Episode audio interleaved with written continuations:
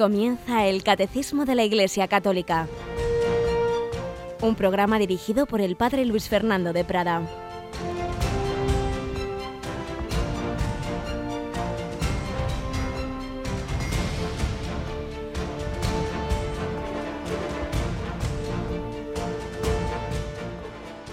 Alabados sean Jesús, María y José. Muy buenos días y un cordialísimo saludo a toda esta queridísima familia de Radio María. Cada vez voy conociendo más, voy a un sitio, a otro, me saludan, pues seguimos este programa, este otro, estamos ahí en sintonía en el catecismo.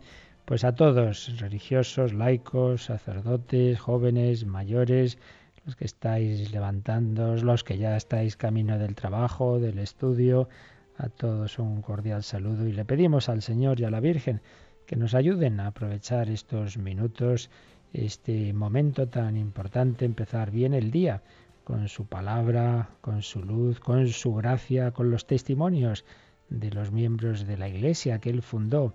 Esta iglesia mártir, esta iglesia en la que todos los días hay personas que mueren por Jesucristo. Tenemos en el control a Cristina Rubio. Buenos días, Cris. Muy buenos días, Padre. Tú que tienes que dar las noticias, ¿cómo vives esas noticias de tantos cristianos que, que son ejecutados por su fe?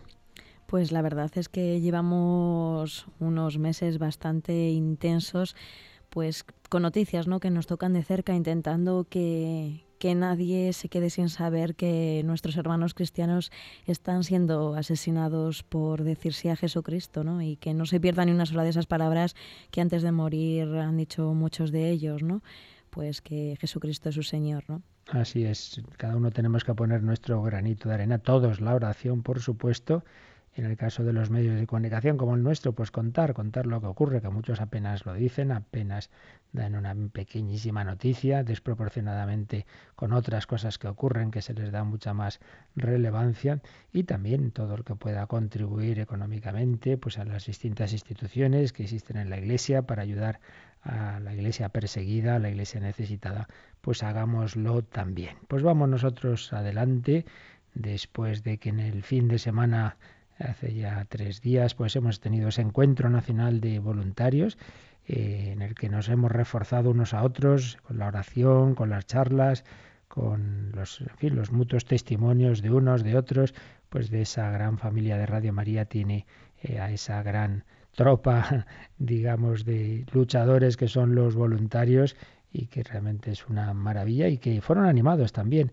por don Carlos Osoro. Además era, fue una sorpresa, no contábamos con él, pero cuando supo que estábamos ahí en, el, en Los Negrales, se acercó a celebrar la misa de clausura el domingo a las 10. Le agradecimos mucho ese gesto. Nos animó también nuestro arzobispo de Madrid a seguir esa tarea que hace Radio María, evangelizar a través de las ondas. Vamos con ello en el Catecismo de la Iglesia Católica.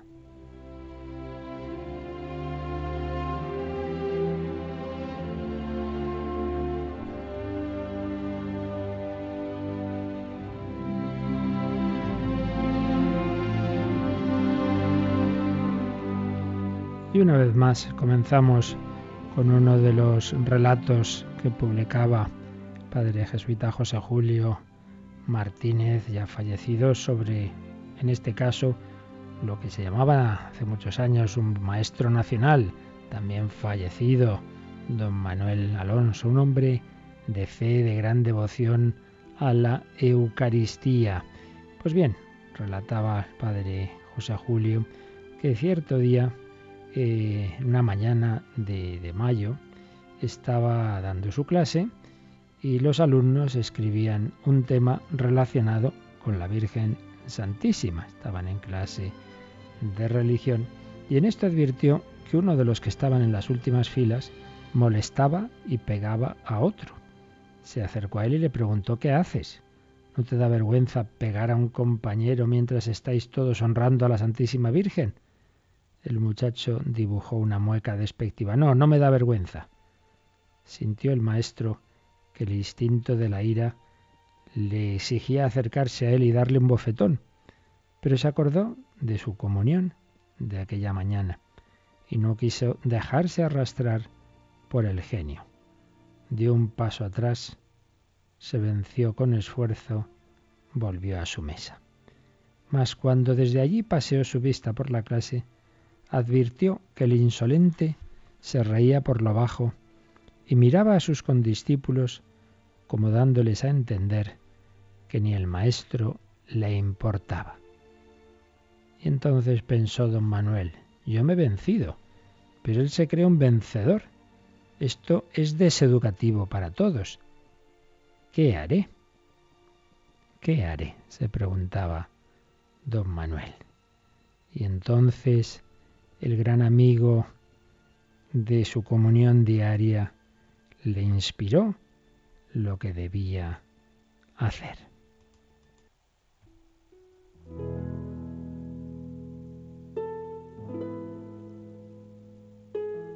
Llamó al estudiante con serenidad, haciendo que se acercara a su tarima. Oye muchacho, tú ya sabes dónde está el sagrario en la parroquia. Tú ya sabes que en el sagrario está Jesús. Muchas veces habéis ido allá conmigo a visitarle. Sí, señor.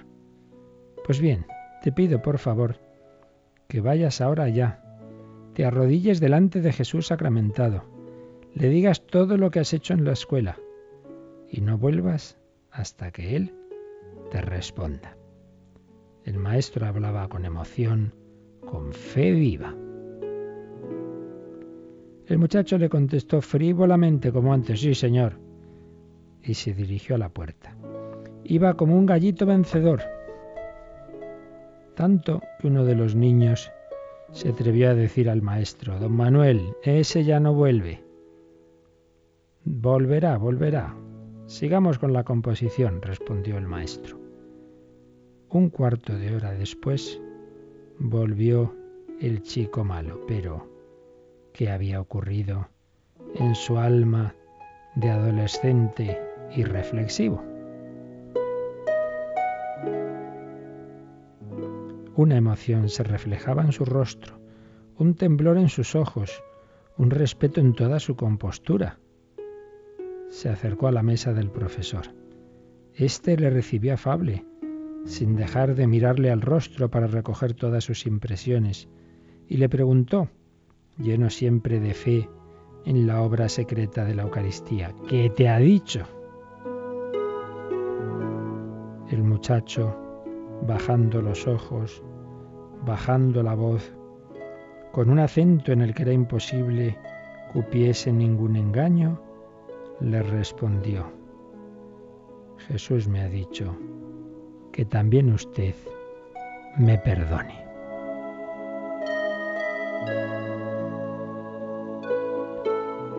El profesor adivinó en esta respuesta el diálogo que se había entablado ante el silencioso sagrario de la parroquia el diálogo entre un niño que dice a Jesús que se ha portado mal y Jesús que le responde al alma, yo te perdono, y ahora vete a pedir al Maestro que él también te perdone.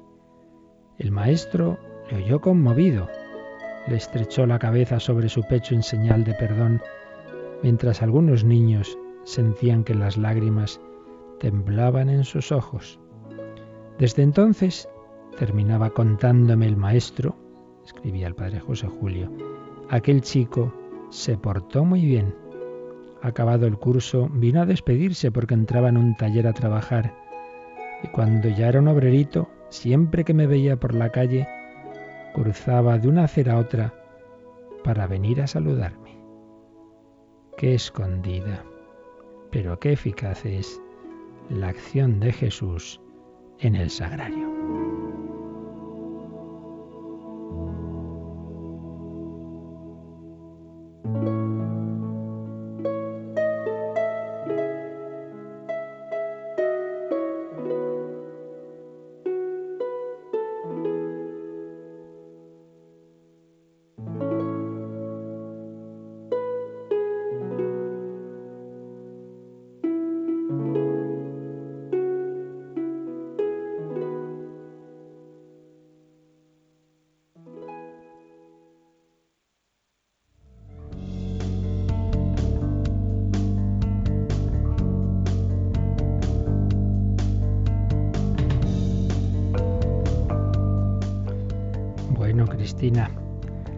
Des catequesis y alguno se porte mal, ya tienes un sistema. ¿Qué te parece? Estupendo.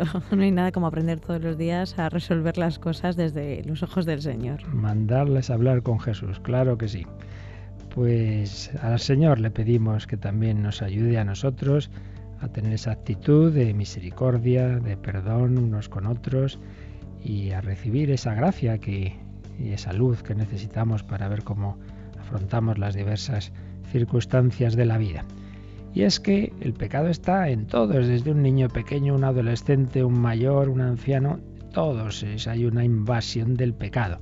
Estábamos viendo, recuerdo, pues estamos en todavía en la, en la primera parte del credo, creo en Dios Padre Todopoderoso, Creador del cielo y de la tierra. Habíamos visto las características de ese hombre que ha creado Dios y estábamos ya en el último apartado, el párrafo 7, la caída, la caída, a su vez en el primer apartado de este, de este tratadito del pecado original que se titula Donde abundó el pecado, sobreabundó la gracia. Ya habíamos visto un primer titulillo, La realidad del pecado, un poco en general, qué es el pecado, qué es el pecado. Pero ya entramos en la cuestión que realmente trata aquí el catecismo, que no es el pecado en general, que de eso hablará en la parte moral, la tercera parte del catecismo, sino el pecado original.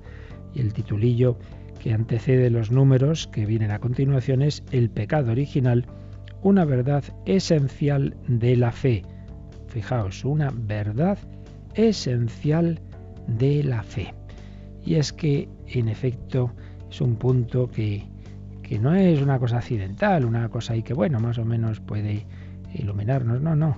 Es la explicación de muchos aspectos y, como veremos, es el reverso de una doctrina esencial en el cristianismo a saber la de que Jesús es Salvador de todos. Todos necesitamos ser salvados porque a todos nos afecta el pecado. Ya veíamos cuando empezábamos a tratar este tema que la humanidad siempre se ha preguntado por qué tanto mal, por qué hacemos tantas cosas, por qué tantos asesinatos, tantos genocidios, por qué tanta crueldad, por qué tanta maldad, tanto mal en el mundo. Es la, pregunta que surge pues de una manera espontánea. Vamos a oírla como nos gusta también aprovechar los recursos que nos da el, mundo, pues la música o el cine. Vamos a escuchar en una película bélica, La delgada línea roja, el protagonista está viendo pues eso, tanta maldad, tanta crueldad y está pensando en voz alta, se está haciendo unas preguntas, que en el fondo es la pregunta que nos hacemos nosotros, de dónde viene tanto mal que hace el hombre. Escuchamos un fragmento de La delgada línea roja. Esta terrible crueldad. ¿De dónde sale?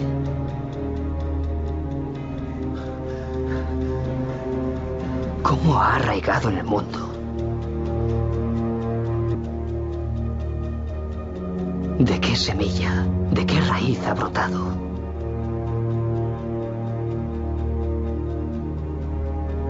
¿Y de quién es obra? ¿Quién nos mata? Nos arrebata la vida y la luz. Se burla de nosotros mostrando lo que podríamos haber conocido.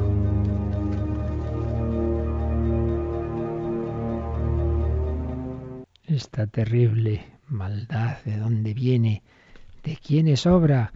Esa es la pregunta que se hacía y que se ha hecho el, el hombre del, del, Antiguo Testamento, el, el, que escribe el Génesis, es la pregunta que se hacía el, el, autor del libro de Job, en fin, es la pregunta que nos hacemos todos, ¿de dónde viene tanto mal que hacemos los hombres? Pues bien, vamos a ver cómo responde el catecismo, vamos a irlo viendo poco a poco. Primero, como digo, tenemos este apartado, el pecado original, una verdad esencial de la fe, y empieza en el número, este apartado, el número 388, 388, que leemos ahora, Cristina.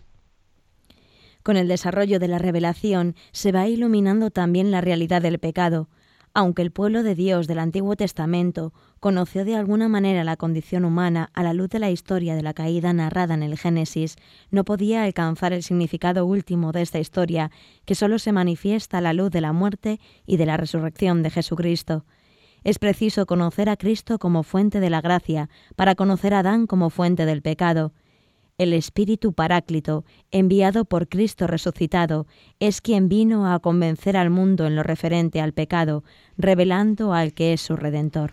Así pues, aquí se nos está diciendo que en este gran tema, claro, la respuesta está en la revelación, pero a su vez se nos recuerda algo que vimos en su momento cuando empezábamos a hablar de las fuentes de la, de la doctrina católica, y es que la revelación Dios la ha ido haciendo de una manera progresiva, igual que a un niño no se le enseña de golpe todo y al mismo nivel, sino que poquito a poquito, según su edad, según su capacidad, se le van explicando los misterios de la fe, pues al principio de una manera muy básica, muy sencilla y cada vez pues con más profundidad, pues también Dios a la humanidad le ha ido enseñando las cosas poco a poco, tanto en el nivel dogmático de las verdades a creer, como también en la moral. Dios tampoco ha exigido desde el primer momento pues la perfección del sermón de la montaña, sino que lo ha ido pues proponiendo poco a poco y también dando poco a poco y la gracia necesaria y sobre todo mucho a mucho cuando ya Jesucristo nos comunica el Espíritu Santo.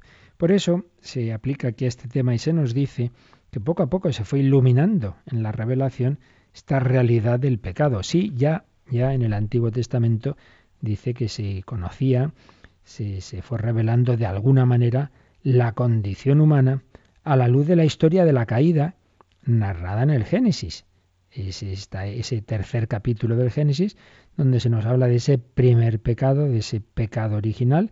O sea que esto es antiguo, evidentemente. Ese libro del Génesis, pues ya tiene muchos, muchos siglos antes de Cristo estaba escrito. Sí, pero eso, como todo lo demás, como todo lo demás en el Antiguo Testamento, no iba a alcanzar eh, su significado último, no se iba a entender en plenitud hasta que llegara Jesucristo y a la luz, a la luz del misterio de Cristo y a la luz de su muerte y resurrección y de saber que Jesucristo era nuestro redentor, redentor de todos nuestros pecados y que iba a derramar su sangre, sangre derramada por vosotros y por todos los hombres, los de antes y los de después, por todos los hombres, para el perdón de los pecados.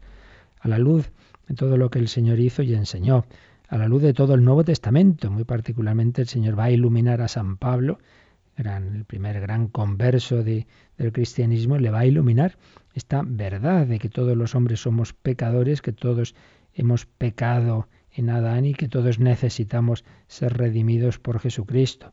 A la luz de todas estas verdades vamos a entender mucho mejor lo que estaba ya en el Antiguo Testamento, pero que estaba como más implícito.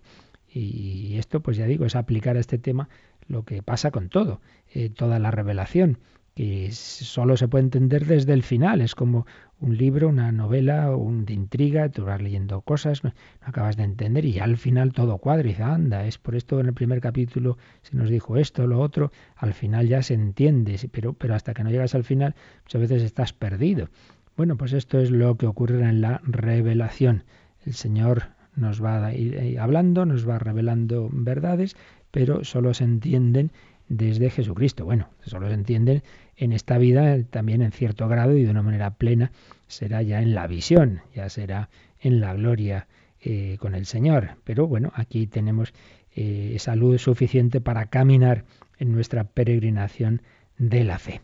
Por tanto, se aplica aquí lo que hemos dicho muchas veces, de que un dato de la antropología cristiana es que para conocer al hombre hay que conocer a Jesucristo. Pues también para conocer la realidad del pecado y del pecado original hay que conocer a Jesucristo Redentor. Vamos por ello, Cristina, a volver a leer un número clave que ya leíamos, pero que aquí viene citado al margen, que es el número 359, porque nos ha dicho este número que acabamos de leer, el 388, que es preciso conocer a Cristo, conocer a Cristo como fuente de la gracia, para conocer a Adán como fuente del pecado. Para conocer a Adán hay que conocer a Cristo, claro, porque el hombre solo se entiende desde Cristo. Eso nos lo había dicho el número 359. Lo releemos. Realmente el misterio del hombre solo se esclarece en el misterio del Verbo encarnado. Es esa frase de Gaudium et Spes 22 que hemos recordado muchas veces, que citaba infinidad de veces San Juan Pablo II y después de citarla este número 359 desarrolla lo siguiente el catecismo. San Pablo nos dice que dos hombres dieron origen al género humano, a saber, Adán y Cristo. El primer hombre, Adán, fue un ser animado, el último Adán, un espíritu que da vida. Aquel primer Adán fue creado por el segundo, de quien recibió el alma con la cual empezó a vivir. El segundo Adán es aquel que, cuando creó al primero, colocó en él su divina imagen, de aquí que recibiera su naturaleza y adoptara su mismo nombre, para que aquel a quien había formado a su misma imagen no pereciera. El primer Adán es en realidad el nuevo Adán.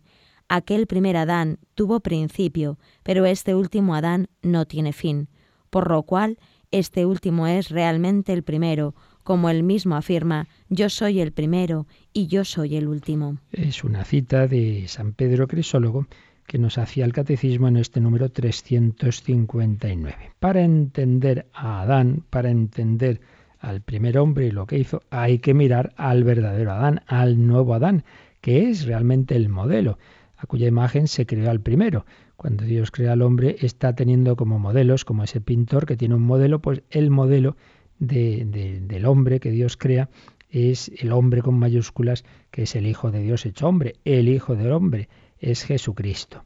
Y desde Jesucristo, fuente de la gracia, podemos entender mejor por contraste lo que va a ser eh, Adán como fuente del pecado. Necesitamos a Cristo y necesitamos al Espíritu Santo, porque es cuando nos toca el Espíritu Santo, es cuando realmente y nos damos más cuenta de lo que significa el pecado. Muchas veces vivimos ahí tan panchos, yo no he hecho nada malo, como el niño que contaba al padre José Julio, pues al principio tan tranquilo, hasta que el Señor toca su corazón y entonces se da cuenta que se ha portado mal y viene convertido y viene transformado. Pues es lo que hace el Espíritu Santo. Nos decía el final de este número 388 que el Espíritu Santo, el Paráclito, enviado por Cristo resucitado, es quien vino a convencer al mundo en lo referente al pecado, una expresión que puede ser un poco chocante, que dice Jesús en el Evangelio de San Juan, Juan 16, 8, convencer al mundo en lo referente al pecado, revelando al que es su redentor. Y es que, ya hemos recordado esa frase de varios papas, el peor pecado de nuestra época es haber perdido el sentido del pecado. Todos somos pecadores, todos actuamos mal. El problema no es ese. Problema es que si uno peca y encima se cree que está haciendo bien, que es lo que le pasa a nuestro mundo, que busca palabras para justificar lo que siempre se han llamado pecado. Pues siempre ha habido eh, pecados de impureza, sí, pero hoy no, hoy es la liberación sexual, es que ya hemos comprendido, ¿verdad?, la, la importancia del erotismo, de no sé qué, antes estábamos reprimidos y tal y cual. Y entonces, pues nada, uno ya justifica el, pecado y, como con ese, pues con lo demás. No, no es que me haya dejado llevar de la ira, es que hay que ser justos. Entonces no hay más remedio que, que establecer la justicia, aunque sea con la violencia, etcétera, etcétera. Justificamos nuestros pecados. Necesitamos por ello al Espíritu Santo para que nos haga ver que no, no, que no me estoy portando bien, que estoy ofendiendo a Dios, que me dé cuenta de ello. Sin, sin la luz del Espíritu Santo, pues no, no llegamos a eso. Recordad el profeta, el rey David, el rey David, pues ese terrible pecado, ¿no? Pues cuando ve de lejos es una mujer muy bella, la hace llamar, es una mujer casada, su marido está en la guerra, eh, luchando por el rey, y el rey va y, y, tiene relación con ella, la deja embarazada, ha cometido un adulterio con la mujer del, de uno de un oficial suyo que está luchando por su rey ahí a distancia, jugándose la vida, le hace venir, intenta que vaya a estar con su mujer para que piense que ese hijo realmente es suyo, no lo consigue porque dice que no, que él está en campaña y, y que sus compañeros están en la guerra y al final hace que le pongan en un sitio donde le puedan matar, así es, y se queda tan tranquilo, tan tranquilo. El rey David ha cometido un adulterio y ha sido realmente la causa de que muera este hombre, Urias, y se ha quedado tan pancho. Y tiene que ser el Señor que envíe al profeta Natán, que le pone un ejemplo, ejemplo de ese hombre rico que tenía muchas ovejas, pero le llega una visita y por no matar a una de sus ovejas va y le quita la oveja al vecino pobre, la única que tenía. Y entonces el rey David se enfada y dice, ese hombre es digno de muerte. Y le responde el profeta, pues ese hombre eres tú, ese hombre eres tú, que has cogido la oveja de, de que no era tuya, esa mujer que no era tuya, se la has robado a ese hombre al que has hecho morir. Ese hombre eres tú, has pecado, has ofendido a Dios y entonces David se da cuenta, sí, he ofendido al Señor. Pero hasta ese momento no había caído en la cuenta. Ahí Natán fue instrumento del Señor. Pues hoy el Espíritu Santo quiere ser Él el que nos convenza de nuestro pecado, pero necesitamos ese Espíritu Santo. Por eso yo no me puedo convertir así por mí mismo sin más, y el otro no se va a convertir por decirle cosas. Hay que, hay que hablar, sí, como habló el profeta, pero el quien convierte es el Señor, es la gracia de Dios. Por eso hay que pedirla, ven Espíritu Santo, y hay que pedir siempre esa gracia antes de cualquier acto, por ejemplo, cuando empezamos la misa, pues hacemos ese acto de contrición, yo confieso que he pecado mucho, Señor, ten piedad, pero claro, no basta decirlo, sino de corazón hay que pedir esa gracia de arrepentimiento. Pues bien, en general, la humanidad no va a reconocer este misterio del pecado sin esa luz del Espíritu Santo y no va a entender el pecado original sino desde Cristo. El nuevo Adán es el que nos ilumina para entender lo que le pasó al primer Adán. Y en esta misma línea va a seguir el número siguiente, nos va a hacer ver que esta doctrina de que estamos hablando, del pecado original, tiene en efecto mucho que ver con Jesucristo. Vamos a leer el 389, Cris. La doctrina, perdón, la doctrina del pecado original es, por así decirlo, el reverso de la buena nueva de que Jesús es el Salvador de todos los hombres, que todos necesitan salvación y que la salvación es ofrecida a todos gracias a Cristo. La Iglesia que tiene el sentido de Cristo sabe bien que no se puede lesionar la revelación del pecado original sin atentar contra el misterio de Cristo. La fe católica, como es verdadera, como está revelada por Dios, pues tiene una, preciosa armonía entre todos sus aspectos. Si fuera un invento, pues veríamos enseguida sus incongruencias, pero no, no. Como viene del Señor, pues todo tiene que ver con todo y si tocamos un punto, afectamos a otro. Entonces, hay quien dice, bueno, esto del pecado original, hombre, tampoco tiene mucha importancia, ¿no? Y, y bien, si lo negamos y tal, pues, pues no vamos a tocar nada esencial. Pues no es verdad, no es verdad. Nos dice aquí este número que es el reverso de la buena nueva. ¿De qué buena nueva? Pues la de que Jesús es el Salvador de todos los hombres, de todos, de todos.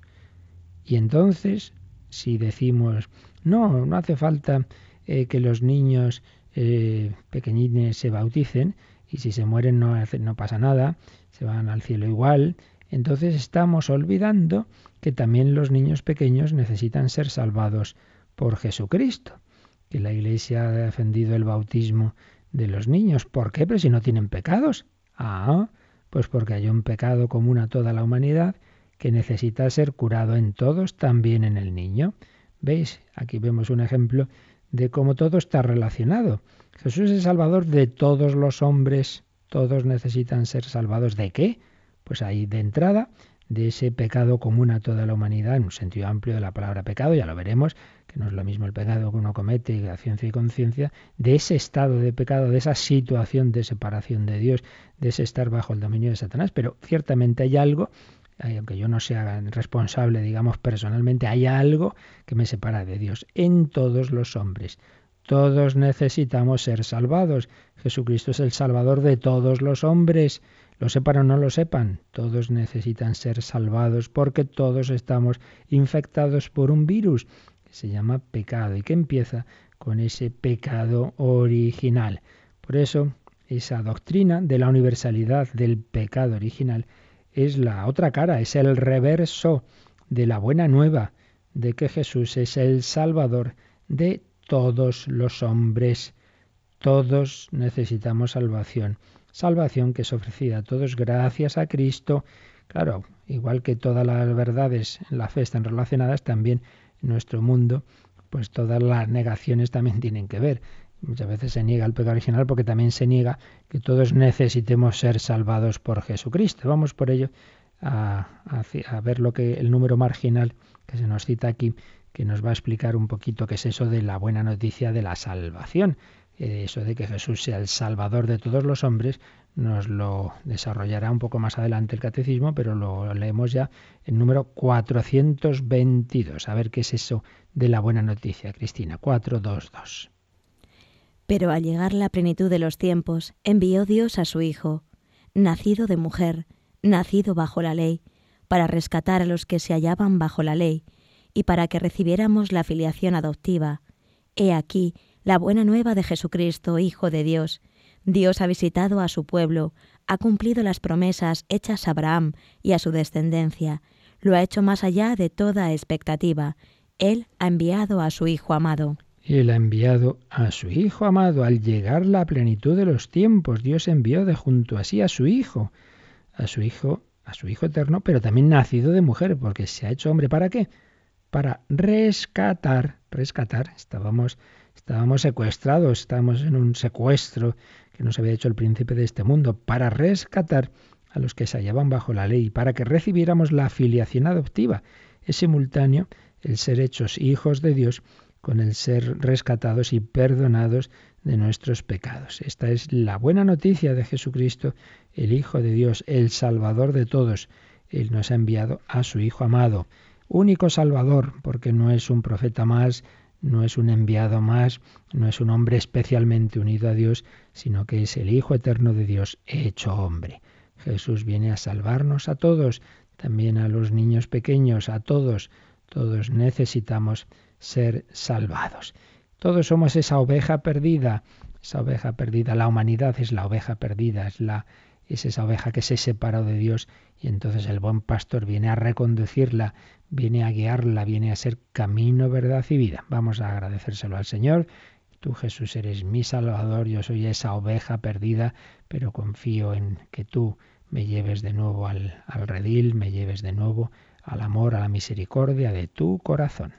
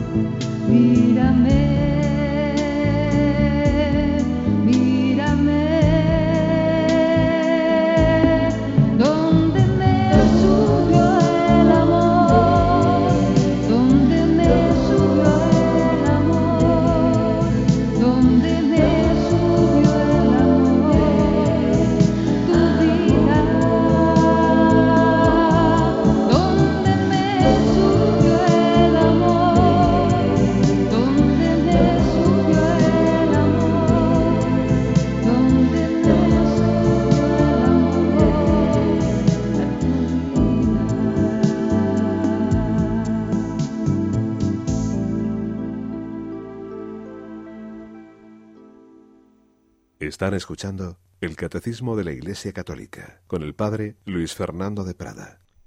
El amor subió al Señor a la cruz para salvarnos a todos, a todos. La buena nueva de que Jesús es el Salvador de todos los hombres, que todos necesitan salvación, que la salvación es ofrecida a todos, nos ha dicho este número 389. Por eso concluye este número diciendo que la Iglesia sabe bien que no se puede lesionar la revelación del pecado original sin atentar contra el misterio de Cristo. Si resulta que hay personas que no tienen necesidad de ser salvadas por Jesucristo, hay algo que estamos negando de que Jesucristo sea el redentor de todos. Precisamente este fue el punto que hizo dudar a algunos teólogos y al más grande teólogo de la historia de la Iglesia, que ha sido Santo Tomás de Aquino, que le hizo dudar sobre la verdad de la Inmaculada Concepción. Porque claro, si la Virgen no tiene pecado original, entonces ella no tuvo que ser salvada por Jesucristo. ¿Qué te parece, Cristina? ¿La Virgen tuvo que ser salvada o es la única que no ha necesitado ser salvada? Yo creo que, que sí, ¿no? Que ella también tuvo que ser salvada. Claro que sí. La cuestión está en que todos necesitamos ser salvados, pero hay dos formas de salvar. Uno, cuando uno ya ha caído en algo, entonces vas y le sacas de ello. Y otro, impedir que caiga en eso. Uno va por la carretera y se mete en un bache y, y hay que ir a sacarlo. Pero otra forma es ir corriendo y antes de que llegue al bache avisarle y decir, eh, ojo, no te metas en este bache. Pues bien, la Virgen María fue salvada no perdonándole el pecado original, no lo tuvo, no lo tuvo, sino sino previniéndole de ella y salvándole de ella, pero no por sus fuerzas, no es que la Virgen es mejor que los demás, entonces ella pues ha hecho méritos para no tener pecado original. No, Señor, no hizo ningún mérito.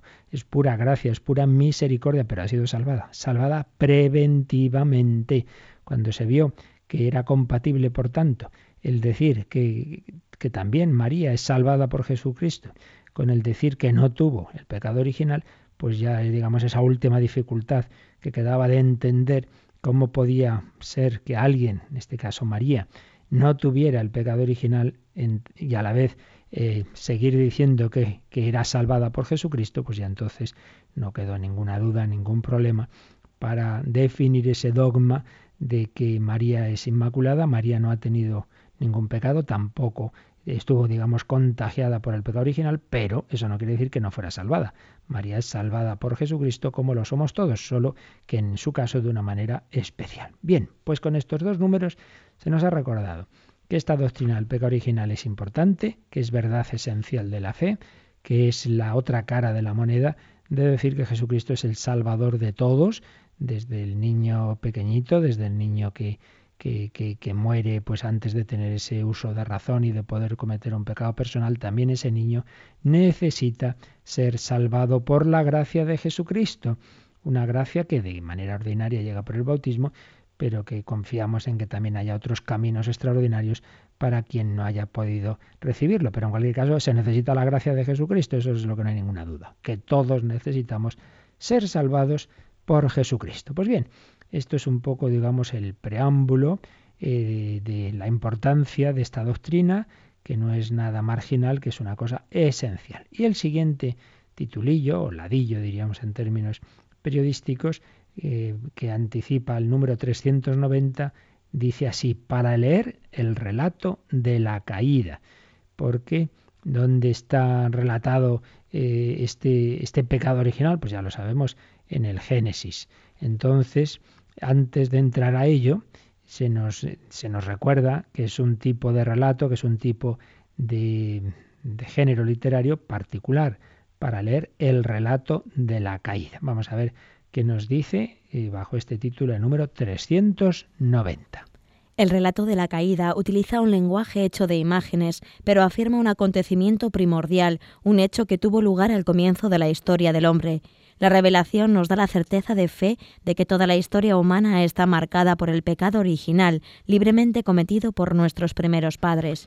Aquí, pues se nos recuerda y se aplica a este tema algo que ya dijimos en su momento cuando en los primeros eh, capítulos del catecismo veíamos las fuentes de la revelación, hablábamos de la escritura, hablábamos del Antiguo Testamento, hablábamos de, de esos primeros libros y concretamente del Génesis, y decíamos que una cosa es que, hay que ver en cada libro el lenguaje, el género literario que tiene, porque evidentemente no es lo mismo si yo escribo un libro de historia pura y dura, en la que quiero relatar los datos tal cual, si escribo una novela histórica que tiene un fundamento, pero que luego yo novelo, si escribo un ensayo, si escribo poesía, pues claro, hay que saber, cuando uno tiene el libro en sus manos, pues qué tipo de género literario es, qué es lo que pretende su autor, si hasta qué punto lo que me dice es una reflexión suya, hasta qué punto es un algo histórico, etcétera, etcétera. Pues bien, en el caso del Génesis, de los, y concretamente que distinguir dentro del Génesis los once primeros capítulos de lo demás, pues siempre se ha dicho, ¿no?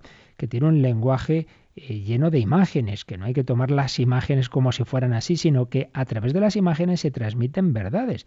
Y en esto, como todo, hay dos extremos, ¿no? El extremo de tomar la imagen al pie de la letra, no, no, pues fue así. Y entonces había una serpiente y un árbol, pues hombre, el tomarlo al pie de la letra, que es a lo que se tiende en los grupos fundamentalistas y tal, no, no es como la tradición de la Iglesia ha entendido estos, estos relatos. Pero tampoco el extremo contrario más de nuestra época, que es, bueno, todo tomarlo, bueno, pues mitos y que no hay que hacerle ningún caso. Oiga, una cosa es que se usen imágenes, símbolos, mitos y otra cosa es que a través de ellos se transmiten verdades.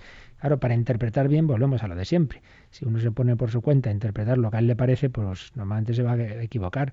Por eso el Señor ha prometido la asistencia del Espíritu Santo no a cada uno en particular, sino a la Iglesia universal y a la Iglesia guiada por su jerarquía, guiada por su magisterio, el magisterio de, del Papa, de los obispos. Por eso el Señor dice que les abrió el entendimiento a los apóstoles una vez resucitado para que entendieran la escritura y, y le asiste, asiste a esa jerarquía de la Iglesia, particularmente al, al, Papa. Tú eres Pedro y lo que atares en la tierra quedará atado en el cielo.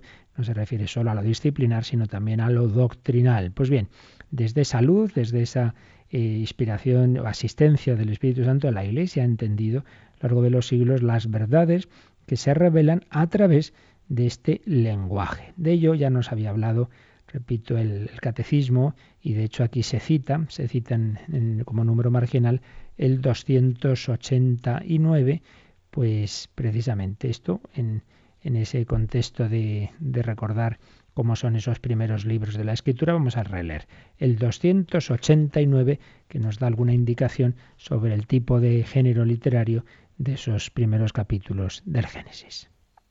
Entre todas las palabras de la Sagrada Escritura sobre la creación, los tres primeros capítulos del Génesis ocupan un lugar único. Desde el punto de vista literario, estos textos pueden tener diversas fuentes. Los autores inspirados los han colocado al comienzo de la escritura, de suerte que expresan, en su lenguaje solemne, las verdades de la creación, de su origen y de su fin en Dios, de su orden y de su bondad, de la vocación del hombre, finalmente del drama del pecado y de la esperanza de la salvación.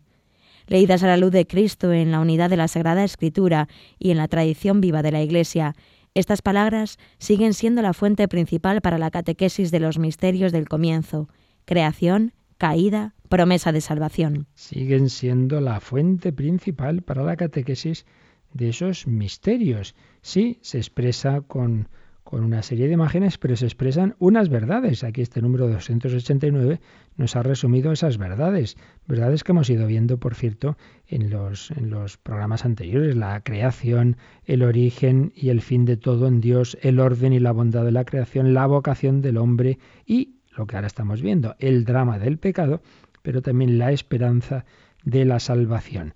¿Cómo podemos entender bien todo ello? Pues dice, leídas a la luz de Cristo lo que decíamos antes, el principio se entiende desde el final, desde Jesucristo podemos entender lo que ha ocurrido antes. Otro criterio, la unidad de la Sagrada Escritura. Pues es claro que si todos los libros, aunque humanamente tengan muchos autores escritos a lo largo de, de siglos y siglos, pero nosotros sabemos que el autor principal es el mismo, es Dios, es el Espíritu Santo. Entonces, si queremos entender a un autor, no podemos coger solo un libro o solo una frase suelta. Todas las barbaridades, todas las herejías que ha habido se han apoyado en una frase suelta de la escritura. Y no olvidemos que el mismo demonio en las tentaciones a Jesús en el desierto le, le cita frases bíblicas. Entonces con una frase bíblica se puede hacer lo que se quiera.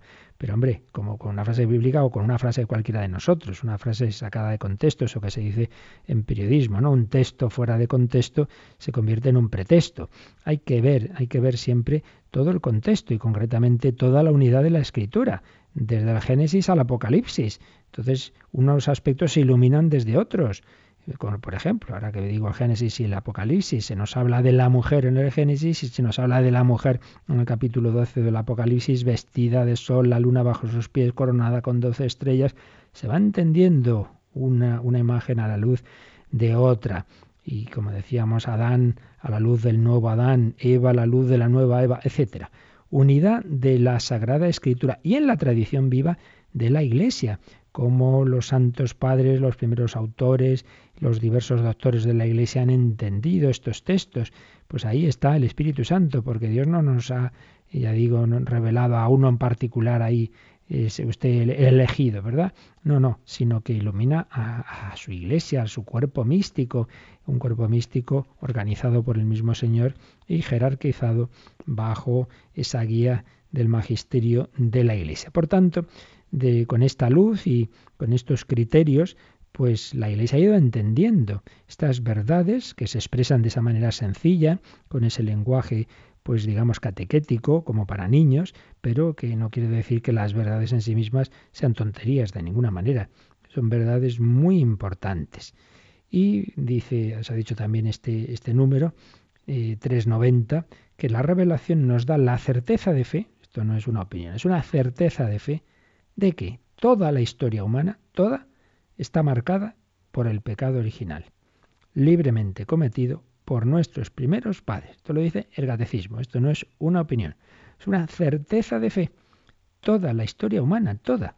Entonces ya podemos entender, pero ¿cómo, cómo a veces los hombres hemos hecho o hacemos estas barbaridades? ¿Cómo es posible? Pero es que nos ha picado ahí, tenemos una enfermedad psiquiátrica. No, tenemos esta influencia, tenemos esta tendencia, estamos, estamos todos heridos por ese pecado original. Toda la historia humana está marcada pero el pecado original estamos inclinados al mal, también al bien, porque no dejamos de ser imagen y semejanza de Dios. Por eso en todos nosotros hay una lucha.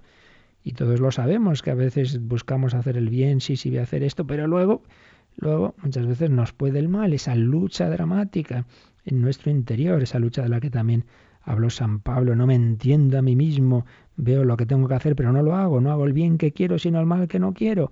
Tenemos esa lucha entre nuestra tendencia al bien, nuestra tendencia a Dios. Soy imagen y semejanza suya, estoy hecho para el bien, la verdad, la belleza. Sí, pero luego también me equivoco y entonces la no encuentro la verdad, me dejo llevar de la mentira, me dejo llevar de las pasiones, busco el placer inmediato y no la felicidad a largo plazo. Y ahí estamos en esa lucha, lo que dirá San Agustín entre las dos ciudades o San Ignacio de Loyola, las dos banderas una lucha dramática, una lucha personal y una lucha que también se da a nivel colectivo, a nivel de toda la humanidad.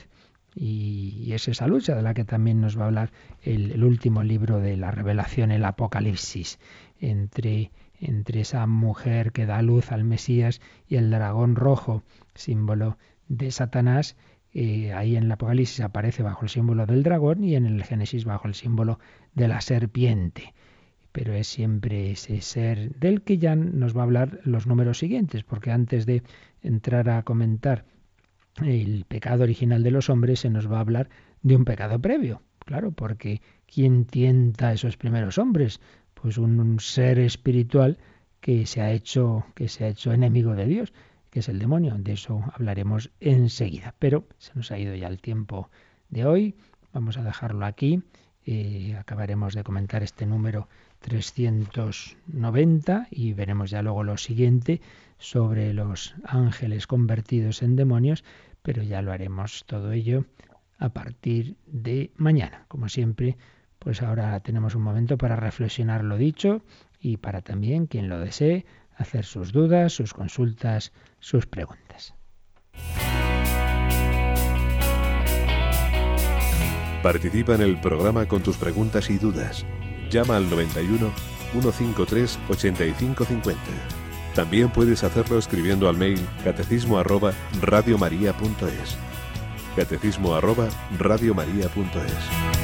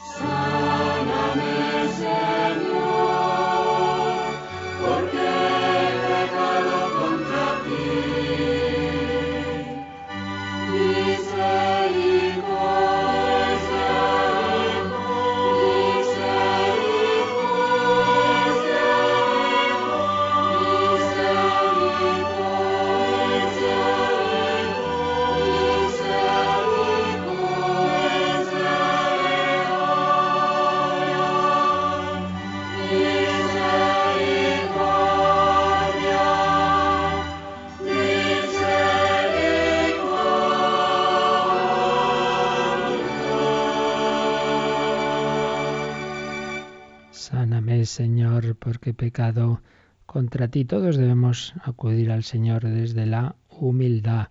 Todos necesitamos ser salvados, todos tenemos, por un lado, ese pecado misterioso, que ya explicaremos en qué sentido es pecado, pero luego también nuestra propia historia de pecados. Por eso nunca Debemos dirigirnos al Señor como el fariseo de la parábola. Oh Dios, te doy gracias por lo bueno que soy, porque ayuno, porque rezo, porque no soy como ese publicano. No, no, no.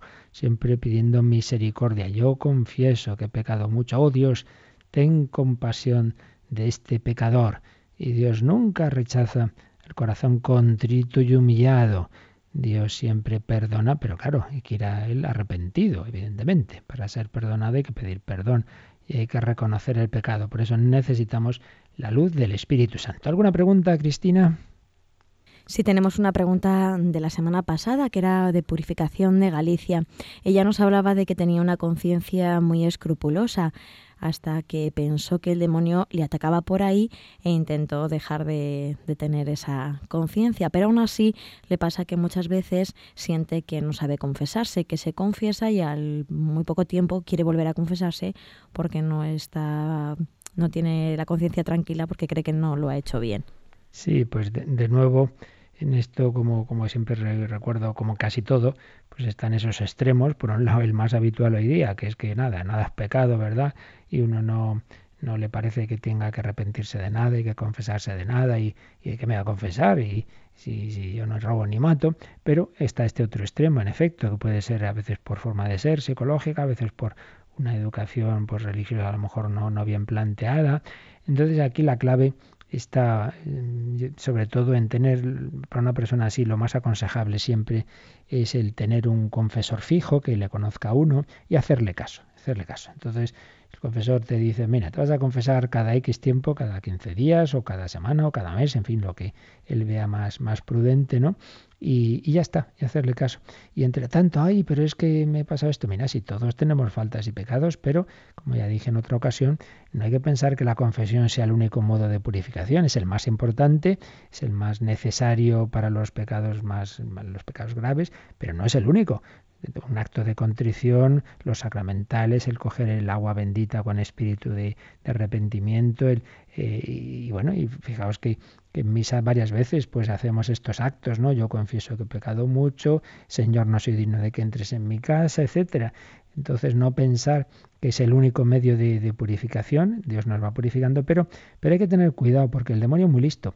Entonces a uno les lleva a, que no piensen en sus pecados como si no los tuvieran y a otros en cambio que se obsesionen con los pecados. Y entonces si yo me miro mucho a mí mismo y qué he hecho y qué he dejado de hacer, entonces no miro al Señor, es de lo que se trata. Mirar a Jesucristo y, amarle a Él y, y ayudar al prójimo.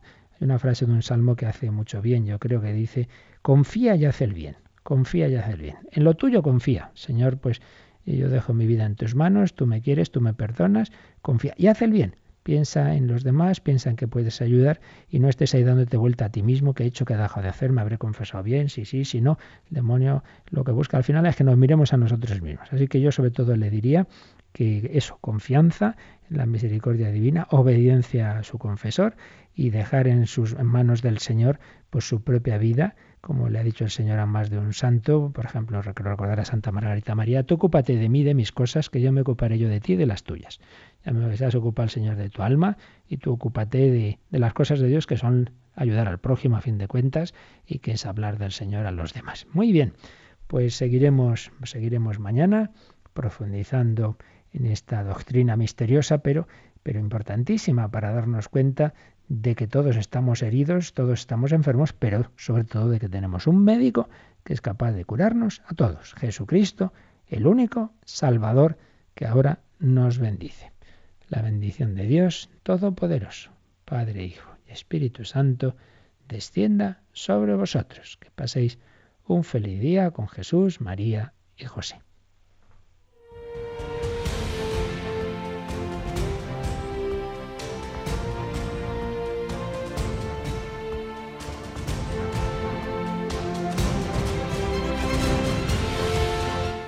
Han escuchado en Radio María el Catecismo de la Iglesia Católica, un programa dirigido por el Padre Luis Fernando de Prada.